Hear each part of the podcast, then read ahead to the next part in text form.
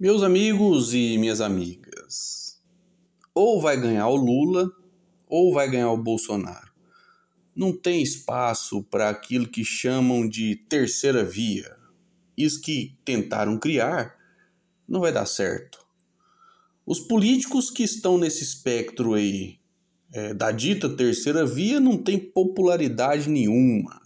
São políticos chatos, antipovo e ex-bolsonaristas.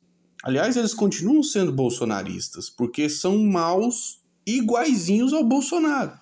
O nível de maldade deles, de ódio ao pobre, é o mesmo. Vamos para alguns exemplos.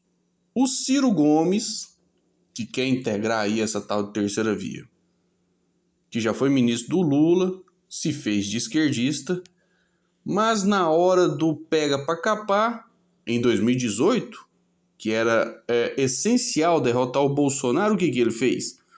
Foi para Paris, o que ajudou o Bolsonaro a derrotar o Haddad. Então, Ciro Gomes ajudou o Bolsonaro. E agora ele está totalmente perdido, porque ele atacou muito o Lula, caiu de 12% para 3% nas pesquisas e não sabe o que fazer. Foi ultrapassado, inclusive, pelo Sérgio Moro, o ex-juiz suspeito. A suspeição dele foi confirmada pelo Supremo Tribunal Federal, que está aí a passos largos, não somente do ostracismo, mas quem sabe também da cadeia, já que o TCU está na cola dele, do ex-juiz, por conta dos honorários que ele recebeu da Álvares Marçal, que na realidade ele estava recebendo dinheiro da Odebrecht que ele, sendo o, comandante da Lava Jato, quebrou, né? Uma das maiores empreiteiras do mundo foi a falência graças à atuação de um sujeito medíocre igual o Sérgio Moro. Vamos acompanhar aí o que vai acontecer com ele em relação a essa investida correta do TCU para cima dele. Inclusive estão falando até em criar CPI para investigar esse dinheiro que ele recebeu, que na realidade não recebeu da Alves Marçal, recebeu da Aldebrecht. Bom, na terceira via tem também o tal de João Dória, que é o governador de São Paulo.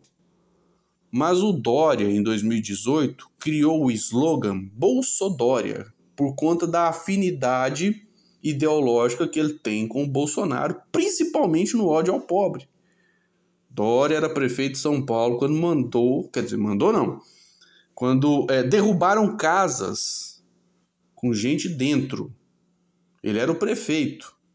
Então, logicamente, ele tem que ser responsabilizado por isso. O Sérgio Moro, todo mundo sabe, foi capacho do Bolsonaro, se submeteu a todo tipo de humilhação, até ser enxotado pelo presidente. É, ele se submeteu a essas humilhações acreditando que seria indicado para uma vaga no Supremo Tribunal Federal, o que, graças a Deus, não aconteceu. Então é isso, né? O pessoal da terceira via ajudou o Bolsonaro a chegar na presidência da República e agora se fazem de oposição a ele. Bom, qualquer pessoa direitista que tem afinidade com os pensamentos do Bolsonaro, logicamente, não vão deixar de apoiar o Bolsonaro para apoiar essas figuras aí. Tem outros candidatos também, mas eles são tão sem votos, tão sem expressão que nem convém mencioná-los. Então, é, nós estamos diante de uma realidade. Quem quiser derrotar o Bolsonaro vai ter que votar no Lula, porque a tal da terceira via, pelo bem da democracia, porque eles não têm voto, eles não têm popularidade, não vai decolar. É Bolsonaro versus Lula. Somente o Bolsonaro é capaz de derrotar o Lula, somente o Lula é capaz de derrotar o Bolsonaro. Isso é fato. Atualmente, o Lula é o preferido da maioria do eleitorado, segundo as pesquisas, é o candidato que tem mais votos. Então, a inteligência política, a inteligência eleitoral sugere que se você quiser vencer o Bolsonaro, o único caminho que se tem é apoiar o Lula, não tem outro. Então, quem neste momento é, ataca o Lula poupa o Sérgio Moro e mal fala no Bolsonaro, certamente está com o Bolsonaro. Isso é fato. Até porque, meus amigos minhas amigas, eleição é voto, é popularidade e articulação. Não adianta nada ter um PND se não tiver voto, se não se articular com as lideranças para se fortalecer ao ponto de conquistar corações e mentes que, logicamente, vão votar né, no candidato que conquistou o apoio da população. Hoje, os únicos candidatos que têm apoio das massas é o Lula e o Bolsonaro.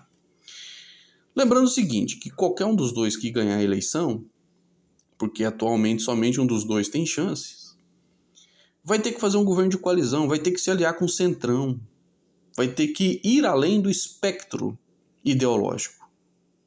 O nome disso é política. O nome disso é governabilidade. E o Lula entende a política como ela é. E é por isso que ele está conversando com a direita, é por isso que ele está conversando com o centrão. Analisando a situação como ela é, é razoável concluir que o Lula está correto em ter o Alckmin de vice, o que ajuda a construir pontes com a centro-direita e com o centrão. O Alckmin tem trânsito nesse espectro político. E garantir a governabilidade é essencial para, por exemplo, resolver o problema da fome, do desemprego e da inflação, que são os três piores problemas que né, estão aí colocando as pessoas numa situação terrível no nosso país. Vamos ser mais realistas e olhar a política como ela é. Como se diz, o Brasil não é para principiantes e a política não é para amadores. Se nós temos essa democracia burguesa, que é o que nós temos, o sistema não vai mudar. Se dentro dela nós queremos ganhar o governo e garantir a governabilidade, é preciso fazer o jogo sem frescura e com o mais realista pragmatismo. Isso, logicamente, vale para aqueles que querem ver as coisas melhorar, de acordo com o, a situação concreta que nós estamos vivendo. No mundo da fantasia, tudo é possível.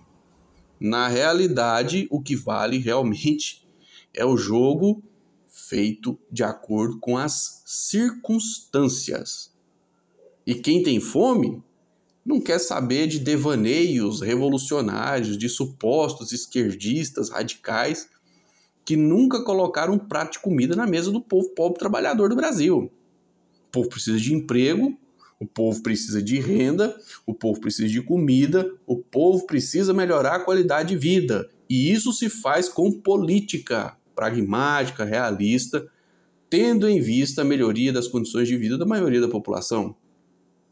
Logicamente, levando em consideração as características sociais, econômicas e políticas do nosso país.